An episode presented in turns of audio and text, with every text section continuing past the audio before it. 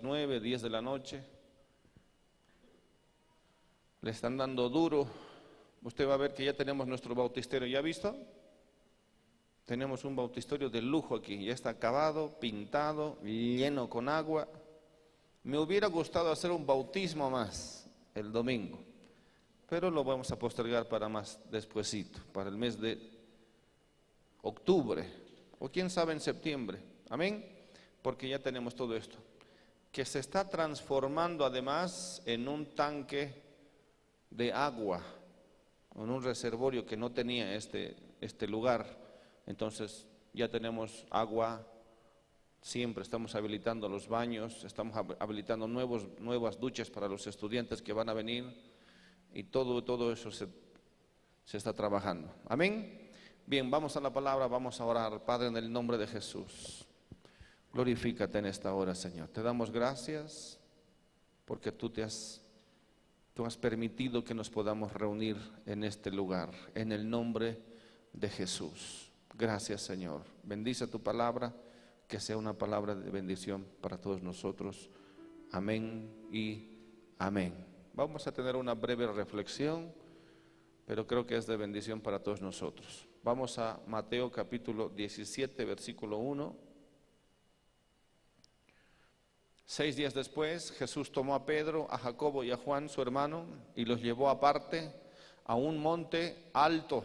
Diga conmigo, un monte alto los llevó, a, diga, los llevó aparte. En nuestra vida cristiana necesitamos apartarnos. Jesús lo que hizo después o lo que iba a hacer, podía haberlo hecho ahí mismo, podía haberlo hecho en el mismo lugar donde estaban todos los discípulos, pero no, decidió llevarlos aparte y además no solamente aparte, sino a un monte alto. Tiene que representar esto para nosotros una gran importancia porque, mis amados, lo que vamos a ver después ahorita, tiene que ver con una necesidad, con una realidad, con una urgencia en el pueblo de Dios y es que necesitamos apartarnos, necesitamos apartarnos. Por eso yo tengo que agradecer tanto a la Escuela de Cristo, porque esa es mi manera de apartarme con algunos hermanos. Apartarnos para buscar a Dios. El Señor nos va a llamar, te va a llamar para apartarte. Amén. No, no, no, no, podemos vivir simplemente eh, eh, eh, con, una, con una consagración más o menos. no, tenemos que ser llamados y Dios nos llama continuamente. Podemos, ser, podemos apartarnos en la casa también, ¿sí o no? Podemos estar levantando un altar de oración. Por lo tanto, el apartarse es una práctica. Jesús ya por, lo mismo está, está eh, eh, estableciendo un, un modelo de vida. Y eso es apartarse para Dios, es buscar, buscar su, su, su nombre o buscar su, su rostro, ¿sí? Es, es escuchar a Dios, es apartarse hasta escuchar a Dios, es apartarse hasta ver algo que Dios haga con nosotros, con la familia, con el matrimonio, con el ministerio.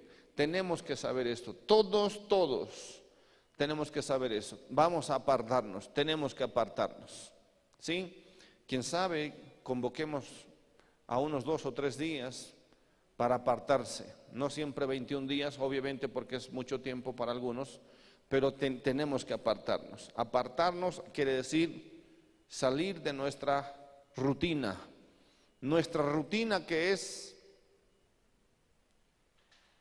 muchas veces la que nos esclaviza y la que nos demanda demasiado y es por eso que vemos tanta falencia, tanta ausencia. ¿Y saben por qué es eso? Porque nos atrapa la rutina. Nos atrapa y decimos, no, no voy a poder hacerlo porque tengo tantos compromisos.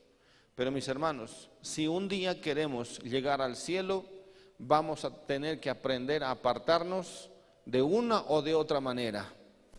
Amén.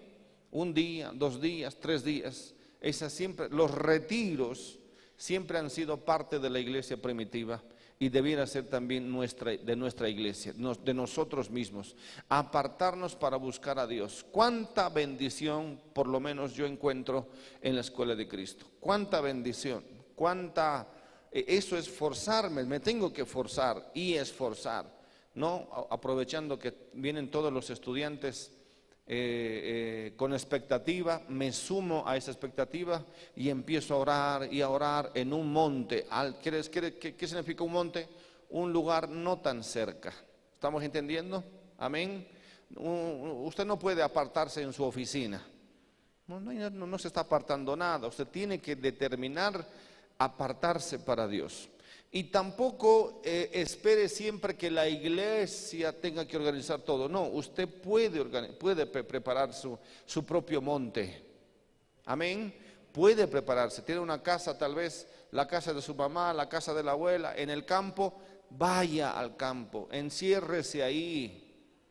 No necesita ayunar siempre, pero apártese, ore, ore, bus, ore como nunca ha orado en esa, en esa temporada o por lo menos en esos meses. Amén. Miren lo que pasó aquí. Se los llevó aparte a un monte, a un monte bajo. Amén. No, a un monte alto. Por lo tanto, les costó pues a los discípulos, les costó subir tiene que ser allá arriba, no puede ser un monte bajo, debe ser un monte alto. ¿Por qué? No porque esté más cerca del cielo, sino porque necesitamos esforzarnos. Se necesita esfuerzo para buscar al Señor. Se requiere sacrificio, se requiere abandonar muchas cosas si queremos recibir una nueva revelación de Cristo en nuestros corazones. ¿Por qué es eso? Porque el Espíritu Santo lo va a hacer así. Lo que Él hace es revelarnos, abrir nuestros ojos un poco más para mostrarnos a Cristo y entonces cuando vemos a Cristo somos más atraídos a Él y podemos y entonces queremos o necesitamos conocerlo, verlo y necesitar escuchar sus palabras. Y miren lo que pasó aquí. Versículo 2. Y se transfiguró delante de ellos y resplandeció su rostro como el sol y sus vestidos se hicieron blancos como la luz. Habrá sido una imagen impresionante, ¿cierto? Una imagen gloriosa, algo que nunca habían, habían, habían ellos experimentado, pero esto está reservado solamente para los que se apartan para Dios debemos apartarnos para Dios. Dígale al que a su lado, a su lado, por favor, debemos apartarnos para Dios. Ya Dios nos escogió para ser parte de su, de su pueblo, pero asimismo, hermanos, Él escogió a tres. vuelvo a repetir, podía llevar a los doce, ¿cierto? Pero escogió a tres. ¿Por qué a estos tres? Porque eran más cercanos a Jesús. ¿Cuántos quieren tener una relación más cercana a Jesús? Apártese para Dios. Imposible que usted reciba una relación más cercana si está como todos los demás. Amén. Los nueve discípulos se quedaron durmiendo en quién sabe dónde. Pero estos tres estaban marcha, marchando hacia arriba. Mientras los demás dormían, los discípulos estaban marchando. ¿Hacia dónde? Hacia el monte. ¿Dónde Jesús? No sé. Jesús nos está llevando. Tiene que hacerlo. Tenemos que hacerlo. Cuando usted sienta que Dios lo está llamando, ¿cuántos saben, cuántos saben cuándo Dios los llama? Si no sabes, es, una, es un vacío en tu corazón. Tú oras, pero ya no sientes la presencia de Dios. Tú oras, pero eh, ya, no, ya, no, ya, no, ya no te quebrantas eh, eh, el corazón el Señor. Tú lees la palabra, pero lees por costumbre ¿sí? Es más, llegas a la iglesia casi por obligación, ya no, ya no evangelizas, pero y entonces ah, tu corazón se siente vacío, tu corazón se siente alejado y es justamente ahí cuando el Señor nos llama. Y además el Señor nos dice, necesito tiempo contigo. Tú sabes cuando el Señor te está llamando para algo, ¿sí o no? Amén. Usted sabe cuándo tiene que ir a comer, siéntelo, ve. ¿Sí o no? Eso, para eso somos expertos. Y, paramos donde sea, ¿sí o no? Al menos aquí en Cochabamba, ¿no? ¿Sí? Parqueamos y ya nomás, lo que venga. ¿Qué cosa? Desde tripitas hasta porque sentimos, ¿no? Y a veces es incontrolable. De la misma manera en el Espíritu, hermanos. Sentimos que Dios quiere hablarnos, pero no lo va a hacer ahí mientras usted esté en el Facebook, mientras usted esté eh, viendo televisión eh, o distrayéndose demasiado, mientras usted esté en los asuntos cotidianos, no lo va a hacer. Tiene que apartarse. Por eso la Escuela de Cristo es un lugar fenomenal para esto. Y debiera hacerlo por lo menos una vez al año. Debiera hacerlo y hemos hecho dos escuelas de Cristo en este año. Algunos podrían bien podrían aprovechar. Y es por eso que después se sienten vacíos, se sienten desganados, nos sentimos que no podemos eh, eh, servir en nada porque estamos tan atascados. No, hermanos, tenemos que subir a ese monte. ¿Cuántos quieren sentir más la presencia de Dios? Dios va a hacer cosas especiales aquí en esta iglesia. Los ha hecho, lo sigue haciendo pero algunos se están quedando atrasados. Amén. Amén. ¿Hace cuánto que no adora al Señor y no siente la presencia? Ni siquiera en la iglesia. Menos en la casa. ¿Cómo está su monte, su monte de oración en la casa? Su monte de adoración en la casa. Ni monte ya tenemos en la casa. O, o más que monte, más bien hablaremos de altar. Un altar personal. El altar ya se ha destruido, se ha olvidado más, eso sí, no fallamos en el trabajo, nos ocupamos más en las cosas del mundo y ya no en las cosas de Dios. Oremos para que Dios nos convoque, hermanos. Amén. Yo sé que ya, ya está convocando, pero que Dios nos dé la gracia. Necesitamos encendernos en el Señor.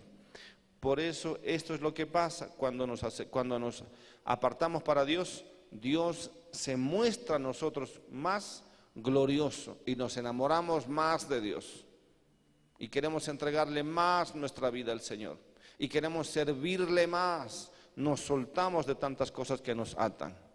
Amén. Mire lo que dice la palabra, ¿qué más? Y he aquí les aparecieron Moisés y Elías hablando con él, Moisés y Elías.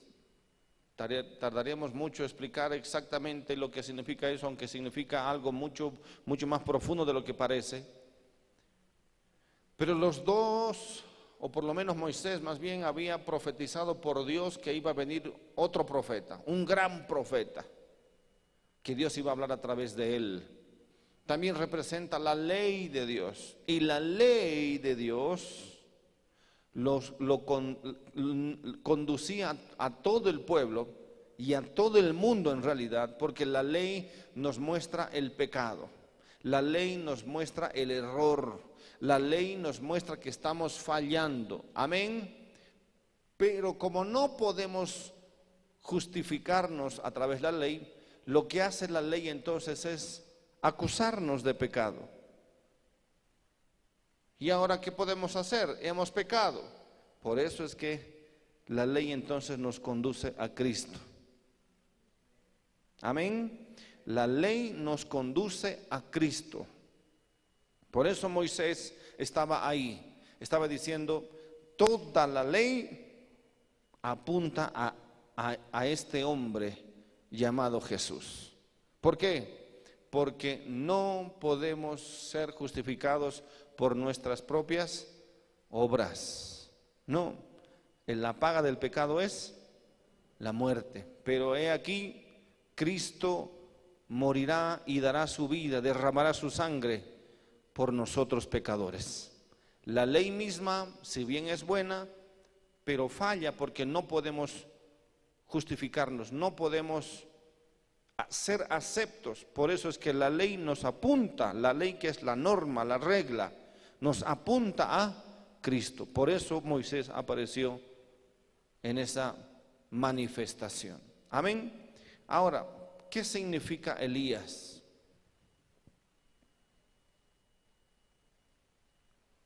Vamos a ver algo bonito aquí. Mientras él hablaba, él aún hablaba, no, mejor versículo 4, entonces Pedro dijo a Jesús, Señor, ¿qué cosa? Bueno es para nosotros que estemos aquí. Diga conmigo, bueno es para nosotros el apartarnos. No sabe cuánto yo agradezco a Dios por esa escuela de Cristo bendita porque yo necesito apartarme. Sobre todo más como cabeza de mi hogar, de mi familia, como cabeza del ministerio, yo necesito apartarme. Yo necesito tener la mente enfocada en el Señor y cada escuela, cada escuela que Dios me permitió estar, será pues porque soy medio duro de cabeza o duro de corazón que rapidito me puedo despatarrar entonces. Pero lo que, lo que pasa es que yo en la escuela oro al Señor, me, he apartado para Él, busco su presencia, la palabra me sigue hablando y mientras la palabra me sigue hablando, su imagen se hace más grande para mí. Es por eso que vuelvo más enamorado, con, con visión, con ideas de Dios, vuelvo con una predisposición de buscar más al Señor, etcétera. Él me dice lo que hay que hacer después, lo que tengo que hacer. Mis amados, eso no es porque simplemente sea cabeza del ministerio, sino que necesito como hombre, necesito como, como esposo, necesito como padre, necesito como líder, como pastor, apartarme para Dios.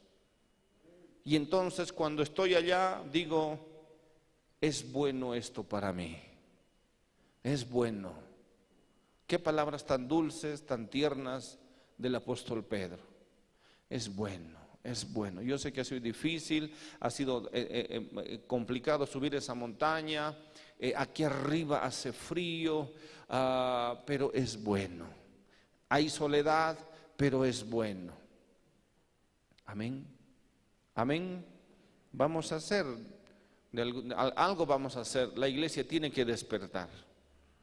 ¿Sí? Vamos a hacer una iglesia para usted, una escuela de Cristo para ustedes nomás. ¿Quiénes dicen amén? ¿Quiénes van a participar? Amén.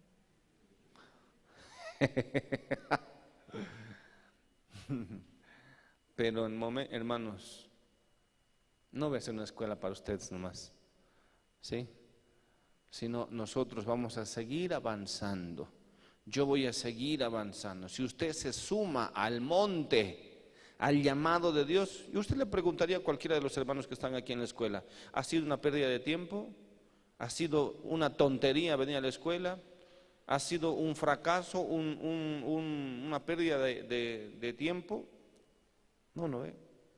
Yo sé que ninguno se va a arrepentir como yo no me voy a arrepentir jamás. Pero entonces, súmese, haga algo más que simplemente vivir la vida. Amén. Es bueno, diga conmigo, es bueno. Que buen, Señor, dice Pedro, bueno es para nosotros que estemos aquí. Bueno es, bueno es. Yo a veces en mi soledad o a veces en, en el grupo me quebranto, y yo sé que yo necesitaba de Él. Cada vez que Él me llama, no es que me llama, sino que obviamente si yo siento de Dios, de hecho esta escuela no tenía nada que ver con una revelación como en otros momentos, haz la escuela. No, sentía que esta escuela debía hacerla rápido. ¿Por qué? Porque necesitaba apartarme rápidamente para Dios. Necesitaba fortalecerme rápidamente en el Señor. La, dice, la palabra dice que no, todos, todos somos o estamos sujetos a pasiones, que significa que podemos fallar en cualquier momento. Podemos tropezar. De hecho, estamos descendiendo y ni siquiera nos damos cuenta. Es por eso que después estamos eh, cometiendo eh, eh, pecados, delitos, estamos tibios. Mi amado hermano, yo le animo a que usted se aparte para Dios, se aparte para el Señor. Busque la manera, busque la forma. No espere una próxima. ¿Para qué, hablo de la escuela si casi nadie, excepto algunos? No, han ido algunos, algunos jóvenes, sobre todo jóvenes, ¿no? Y uno diga, pero ¿qué tienen de, qué quieren siempre estos jóvenes? Nada. Yo creo que Dios está levantando una nueva generación. Estos jóvenes, ¿acaso no podrían estar jugando, perdiendo su tiempo, yendo a la universidad, cuando sabemos que online nomás, o en red, o yo qué sé, no, ya todo, todo se está desmembrando, ¿sí o no? Una hermana me dijo, no tengo, no, mi, mi, mi, mi, no me acuerdo, alguien me dijo, mi universidad está patas arriba, prefiero irme a la escuela de Cristo. Qué bueno. Qué buena decisión. Qué excelente decisión. Jóvenes que en vez de estar aprovechando, porque podrían aprovechar si su, universidad está patas arriba, ¿ya para qué? Mejor me entrego al Señor, mejor me aparto para Dios, mejor me, eh, eh, me interno, porque es bueno. Qué bueno es. Cuando usted está en la presencia de Dios, lo primero que usted dice es, qué bueno es estar contigo, Señor. Señor, qué bueno es que estemos aquí contigo. Son palabras tan personales, tan eh, tiernas. ¿Se da cuenta? ¿Mm? ¿Usted qué, cree, qué cree que decían los otros nueve discípulos? ¿Qué decían los otros nueve que estaban allá, allá, allá abajo?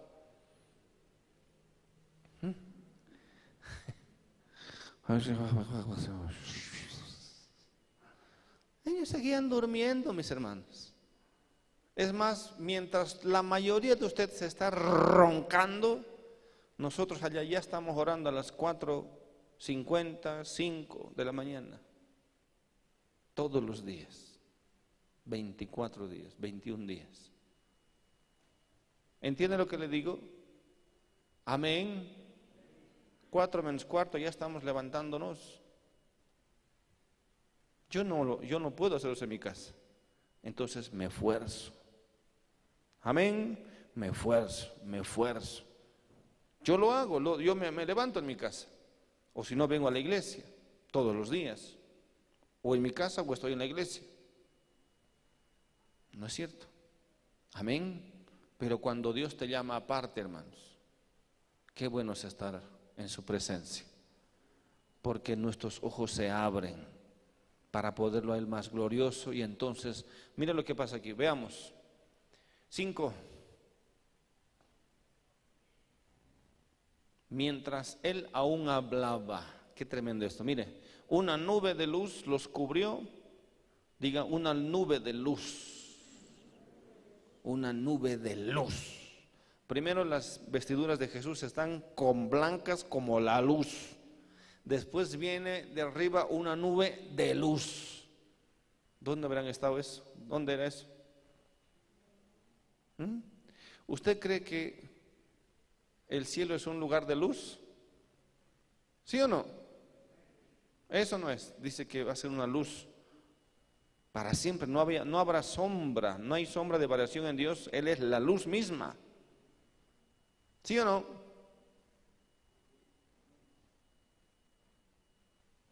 La nube de luz, las ropas de, de Jesús de luz. Yo creo que estaba el cielo ahí. Moisés y Elías. No, sí, ¿no? Moisés y Elías. Yo, escuchen, yo no creo que hayan descendido. Quién sabe, ellos han subido. El punto es que están en una atmósfera celestial, hermanos. Amén. La palabra dice que estamos sentados sobre, en lugares celestiales juntamente con Cristo Jesús. Ya estamos en la eternidad. Y en algún momento este tipo de situaciones van a suceder si es que subimos al monte. Amén. Yo vuelvo del monte más amoroso con mi esposa, más paciente con mis hijos, más ungido, más bonito. Eso es aparte. Pastor, estás irreconocible, me dicen. Gracias, gracias. Más saludable, ya, ya, ya, me, ya, ya eliminó todos mis, mis toxinas. ¿No? No, no, ¿No ve? Le puedo hacer caseras a cualquiera de ustedes ahorita. saludable, me siento muy saludable, muy, muy, muy bendecido, con la mente libre, abierta, con una fe mayor, porque cada vez que ayunamos, la carne es sometida, pero si oramos, la fe crece. Y oro por esta iglesia, y oro por muchos de ustedes, y oramos mientras los discípulos están roncando ¿Sí o no?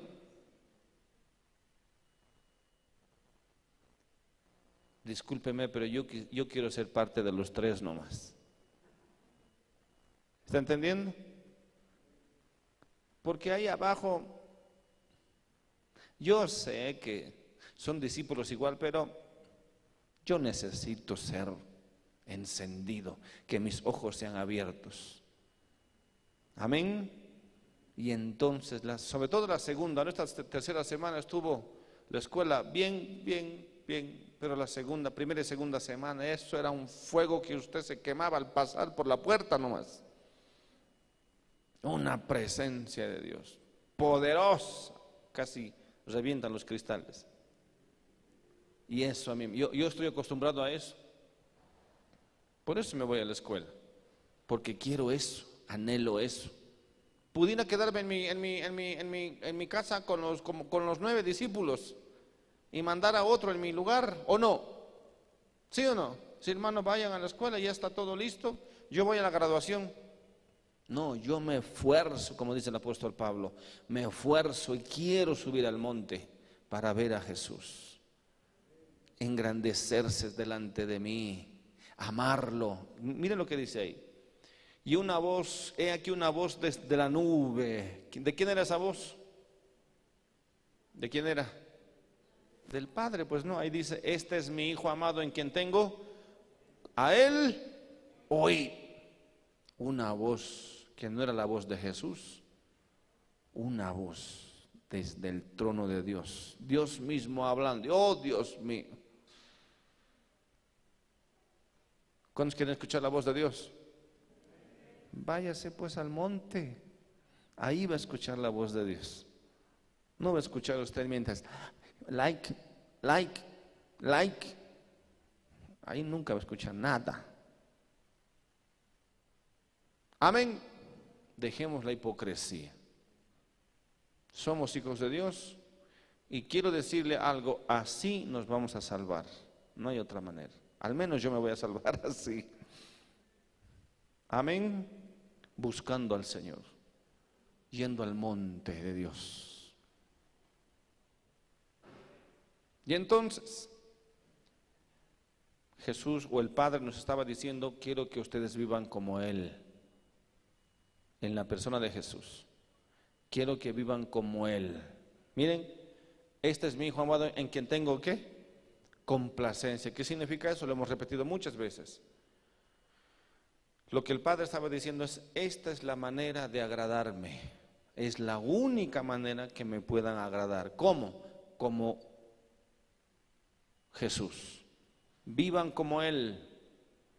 Vean cómo Él hace, vean cómo Él ora, vean cómo Él vive, vean, vean, vean sus, sus prioridades.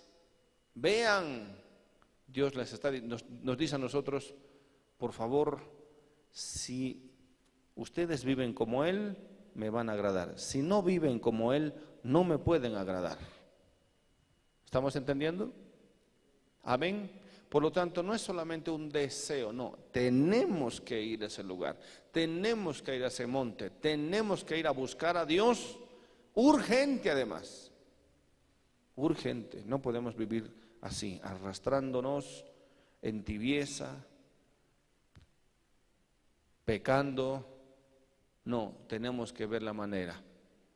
Amén. Ahora, si alguien quiere venir a la iglesia, venga, hermano. Todo está disponible. Usted puede orar todo el día aquí si quiere. Quiere un cuarto, le vamos a alojar por ahí. Va a dormir, o si no, van a dormir aquí. Total, no pasa nada. Amén. Amén. Cuando los problemas empiezan a, a surgir, cuando, cuando vuelvo, a vuelvo, vuelvo a decir, no siento la presencia de Dios, Cristo se parece que está lejos. No, mi hermano, acerque o apártese. Mire lo que pasa ahí, lo que dice. Versículo 6.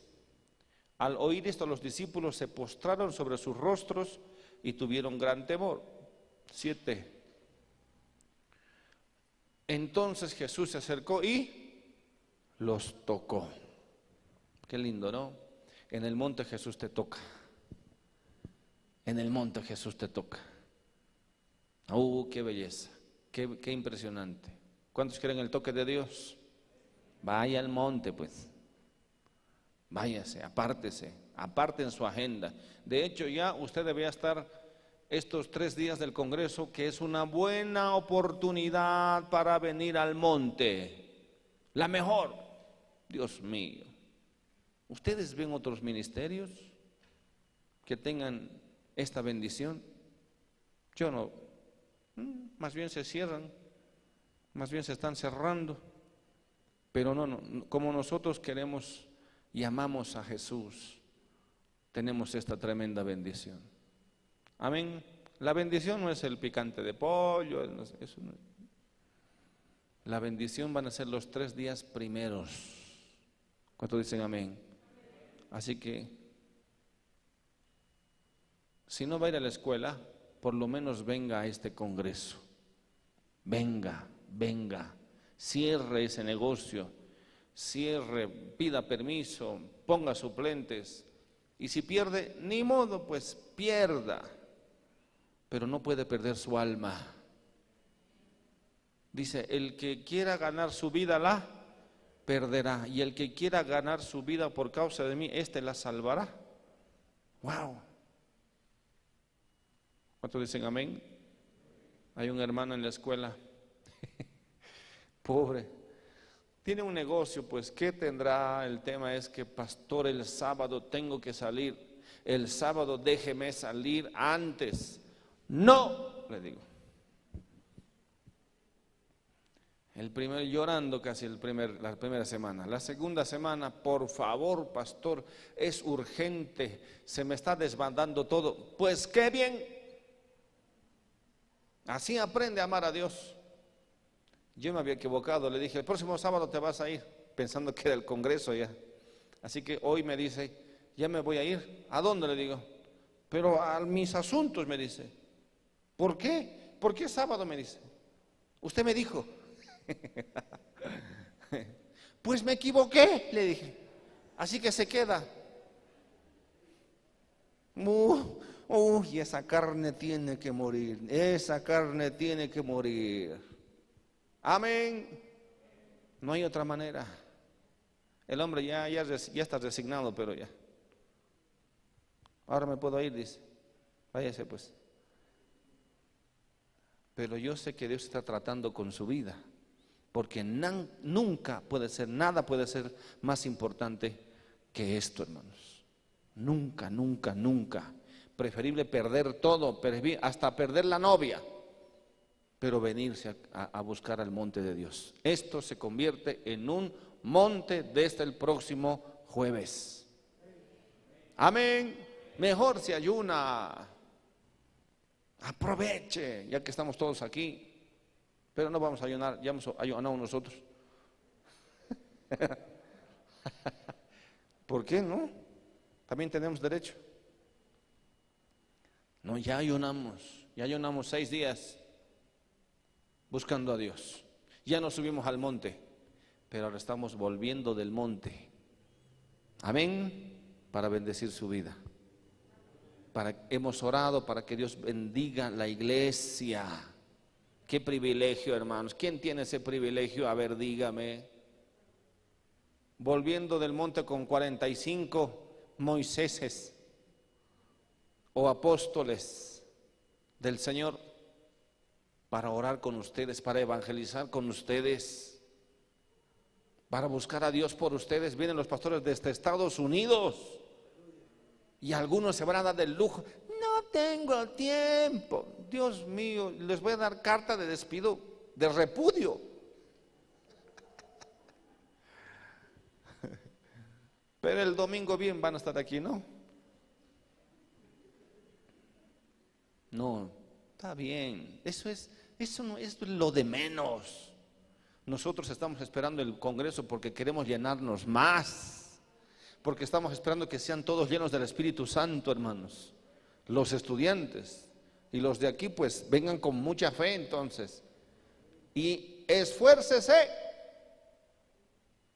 No, no puede subir al monte no puede decirle al Señor, aquí nomás Jesús, aquí con nosotros nomás. No, tiene que ir al monte, tiene que esforzarse, tiene que hacer algo. Si no hace nada, ¿qué cosa quiere después?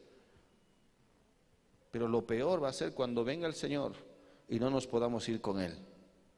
Es un principio lo que estamos hablando, no es una, una, una, una experiencia de los apóstoles, es un principio de vida para la iglesia. ¿Estamos entendiendo? Mire, los tocó y les dijo, vamos, ¿qué más? Y alzando ellos los ojos, a nadie vieron sino a Jesús solo. ¿Qué más? Cuando descendieron del monte, Jesús les mandó diciendo, no digáis a nadie la visión hasta que el Hijo del Hombre resucite de los muertos. Sigamos. Entonces sus discípulos le preguntaron diciendo, miren, escuchen, con esto terminamos. ¿Por qué pues dicen los escribas que es necesario que Elías venga primero?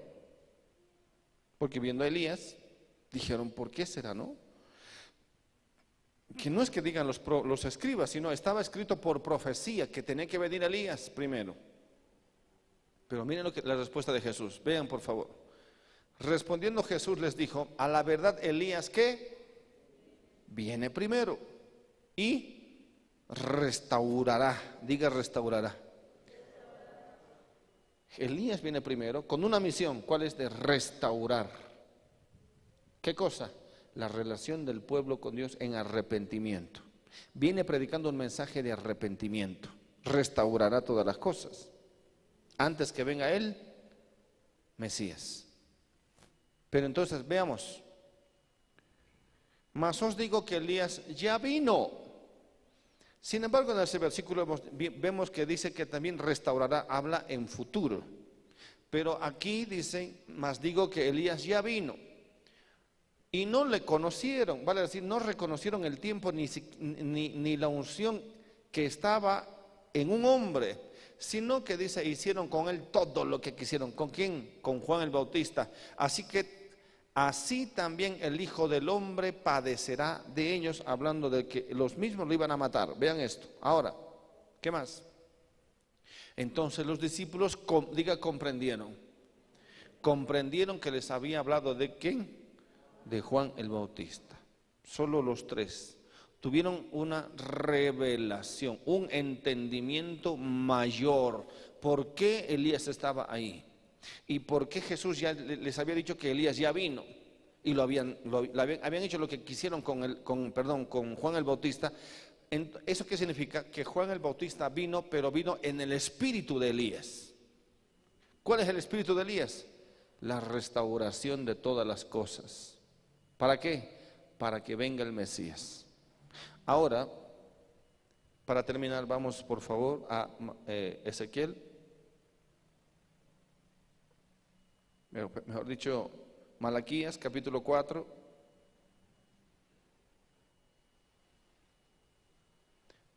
Malaquías capítulo 4, versículo 5. Vamos a ver una profecía nada más. Veamos. Mire lo que dice.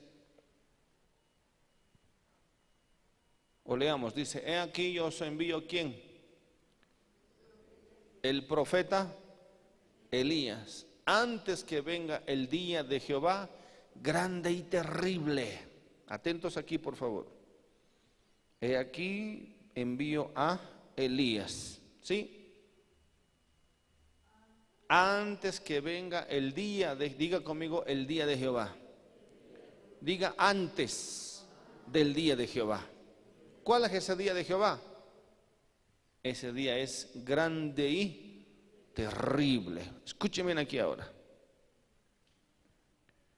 Esta profecía ya no se ya no se le atribuye a Juan el Bautista, porque hay otra profecía que habla de Juan el Bautista, dice, he aquí envío a mi siervo a preparar el camino del Señor, a mi siervo en el espíritu de Elías. ¿no es cierto? A Juan el Bautista, a preparar el camino del Señor, lo torcido se etcétera, etcétera. Una profecía que hablaba exactamente de Juan el Bautista. ¿Sí? Y Jesús confirma que dice, efectivamente, ¿por qué dicen que iba a venir Elías? Jesús dice, es correcto, ya vino además, es Juan el Bautista. Pero si vamos a hacer una comparación entre esta profecía y la profecía de Juan el Bautista, hay una grande diferencia. Porque cuando eh, eh, Juan el Bautista apareció, no fue el día grande y terrible. ¿Está entendiendo? Amén. Amén. No, simplemente apareció para restaurar la relación del pueblo con, Dios antes que venga Jesús. Y se cumplió y vino y lo mataron a los dos. Pero ahora, otra vez, diga conmigo otra vez, el Señor hablando, ¿qué cosa? Que va a mandar, ¿qué cosa? Elías. Pero esta vez será antes que venga el día de Jehová. Amén. ¿Cuándo va a ser eso? en la segunda venida, hermanos, viene Jesús. Si bien se lleva a su iglesia, inmediatamente o después de un tiempo regresa, pero esta vez para juzgar al mundo entero. Ese sería el día grande y terrible para la humanidad. Por lo tanto, ¿qué estamos concluyendo? Que antes que venga Jesús otra vez, tiene que manifestarse Elías. ¿Para qué? Para restaurar, hermanos. ¿Qué cosa? La comunión del pueblo con Dios. ¿Está entendiendo? Y está viniendo ese día. Se está levantando una generación tremenda, una generación de Dios, una generación en el espíritu de Elías, una generación que que va a predicar la ley de Dios, la restauración, el arrepentimiento antes que venga Jesús. De nuevo, por eso cuando apareció Juan el Bautista, igual, él predicó de tal manera, con tal poder, y en uno de esos días Jesús apareció entre, en medio de la multitud. A nosotros nos va a pasar exactamente lo mismo, a esta nueva generación, en el espíritu de Elías, que va a estar restaurando otra vez a la iglesia y al mundo con Dios y aparecerá nuestro Señor de gloria allá en las nubes. Para nosotros será la más grande bendición, hermanos, escuchar esa trompeta y nosotros partir. Pero ¿quiénes nosotros? ¿Quiénes? Primero, la primicia. ¿Qué significa eso? Estos tres que subieron al monte se van a convertir en el espíritu de Elías. Y van a predicar de tal manera, hermanos, que tanto la iglesia como el mundo se van a reconciliar con Dios. Va a ser tan tremendo eso. Y yo creo que estamos hablando de ahí de un verdadero avivamiento, donde miles y millones de almas se van a acercar al Señor. Pero ¿quién quiere pagar ese precio? ¿Me está entendiendo? ¿Está entendiendo? ¿Quién quiere pagar ese precio? ¿Quién quiere estar ahí arriba en el monte? Yo sí quiero estar. Yo extraño a mi esposa, extraño, extraño a mis hijos, ellos también me extrañan, mi esposa me extraña más. Pero ella ya sabe y mis hijos saben que yo lo hago por ellos mismos, yo lo hago por mí mismo, yo lo hago por, por, por la iglesia. Y cada vez que lo hago, amo más al Señor. Busco su presencia. Me deleito en su presencia. Me muestra cosas que están en mi corazón que tienen que salir o, las, o las renuncie o cosas que tienen que pasarse por alto y tantas cosas más. Yo quiero ser ese Juan Bautista de la última generación. La iglesia tiene que anhelar ser ese Juan el Bautista. Predicar tan duro, tan con tanta pasión, porque sabe que en cualquier momentito suena la trompeta. Amén. Juan, el por eso es esa yo anhelo y anhelaría ver o anhelo ver en el tiempo que, Juan el Bautista, hermano, siendo fiel. Mire, Jesús dice que le, han hecho de todo. ¿Qué significa eso? ¿Mm? A Juan, ¿qué le hicieron? Le hicieron de todo, dice. A mí igual me van a hacer, solo que ah, conmigo se les va a pasar la mano. A mí me van a matar y todo. Pero a Juan le han hecho de todo. Seguro lo han apedreado, lo han escupido. ¿Qué no le habrán hecho al pobre Juan? Pero Juan seguía siendo fiel al llamado de Dios. Él decía, yo tengo que predicar este evangelio hasta que venga el Mesías. ¡Wow! Y entonces dice que la multitud de la gente de, Jerusalén y de todos salía afuera a donde estaba este hombre predicando el Evangelio. Amén. Y entonces entre ellos aparece el Mesías. Él había dicho, yo les, yo les, yo les eh, eh, eh, bautizo en agua y fuego, y fuego, pero viene uno tras mío, que es más poderoso que yo. Eso quiere decir que Juan Bautista era poderoso. ¿Poderoso en qué? Poderoso en palabra, en, en, en, poderoso en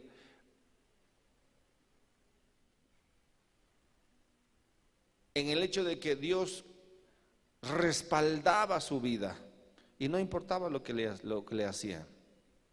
Él decía, cualquier momento aparece el Mesías, mejor voy a ser fiel. Cualquier momento. Amén. Y él predicaba este evangelio. Y de pronto, hermanos, allá. Uy, Dios mío. Qué tremendo. A mí me pone la piel de gallina eso ahí entre la multitud. Jesús bautizando a medio mundo para que venga el Mesías. Antes que venga el Mesías, arrepiéntanse, decía, porque Él es más poderoso que yo. Arreglen su vida con Dios. Les daba instrucciones a los, a los líderes políticos, a los religiosos, a los soldados romanos, a toda la gente, para que cambien de vida. Amén. Y, ahí Juan el Bautista, predicando con denuedo, no importa lo que le digan, no importa, no pasaba nada, pasaba hambre también, no tenía nada para de qué ostentar, parecía un hombre común y es más, el más común de los comunes. Pero él era fiel, diga conmigo, Juan el Bautista fue fiel hasta el último día. ¿Cuál fue ese último día? El día que apareció el Mesías por ahí. Uy, Dios mío. Amén. Verlo nada más. Es lo que va a representar para nosotros cuando suene la trompeta. Estemos predicando, hermanos. Ya tenemos dos escuelas preparándose en Colombia, en Ecuador. Ya, hermanos, ya. Y yo me voy. En un momento también agarré mi, mi, esposa y mis hijos y nos iremos, porque sabemos que a eso Dios nos ha llamado, al monte de Dios, y a llamar a otros al monte. Por eso todos los que han, venido a la escuela han sido llamados al monte nada más, al monte, para estar en relación con Él. Yo, yo, cualquiera de ustedes le puede preguntar, ¿qué vas a hacer de su vida? Le van a responder, la voluntad de Dios. Nada más queremos hacer la voluntad de Dios, como muchos de ustedes dijeron en su momento, pero ahora se han quedado dormidos con los demás apóstoles, ¿sí o no? ¿Sí o no? Pero hermanos, en un momento, en un momento vamos a ver un resplandor de esa gloria. Amén. Pero ¿cuál es nuestra función? Predicar este Evangelio hasta el último día viviendo como Jesús les estaba enseñando. ¿Cómo? en el monte, apartarse. No es todo el tiempo, es un momento, son unos días, pero en el monte. Y entonces lo adoraremos. Veremos, como dijo el apóstol Pedro, como el hijo, como el resplandor del unigénito hijo de Dios. Juan dijo lo mismo, lo vimos, dice, lo vimos. Y mientras estemos obedeciendo, mientras estemos siendo esa generación de Elías revolucionaria, que rompamos con todos los esquemas que atan a la humanidad y a la iglesia, esa trompeta sonará, hermanos, ese día. Ay, Dios mío, mucho, mucha gente, yo creo que sí va a escuchar la trompeta, pero no se van a ir. No se van a ir. No me estoy ganando la salvación. Simplemente quiero vivir la vida que Jesús nos enseña. Amén. Subamos al monte para que cuando volvamos fortalezcamos a nuestros hermanos.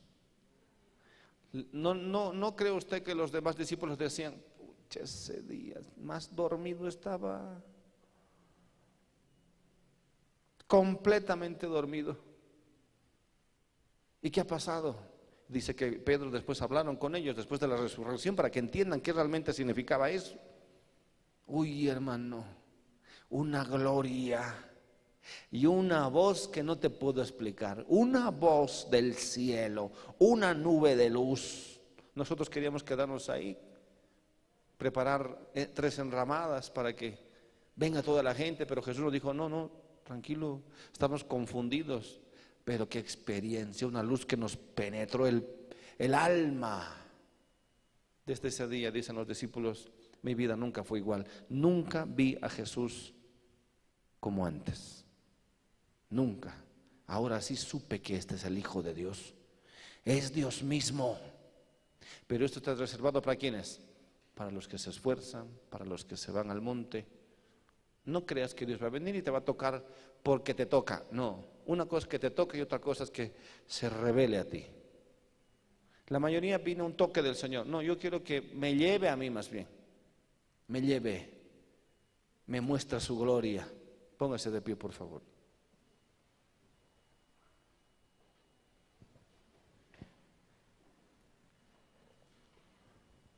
Vamos a orar un momentito nada más.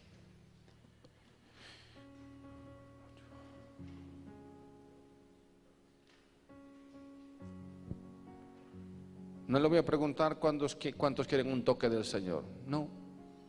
Porque Jesús toca a los que están en el monte. ¿Cuántos quieren una nueva revelación? Tal vez sí. Pero ya sabe, es en el monte de Dios. Allá. Yo quiero más de Dios.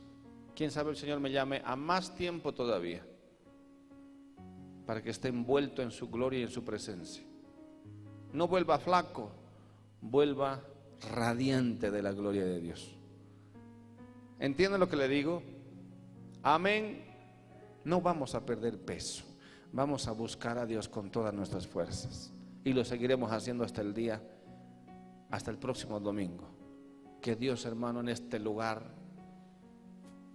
haga algo más que simplemente un toque de Dios que vayamos a evangelizar con denuedo y Dios lo va a hacer.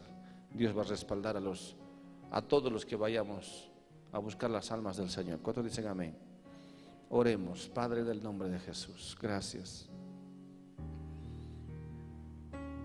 Gracias por llamarnos, Dios mío. Gracias por llamarnos al monte.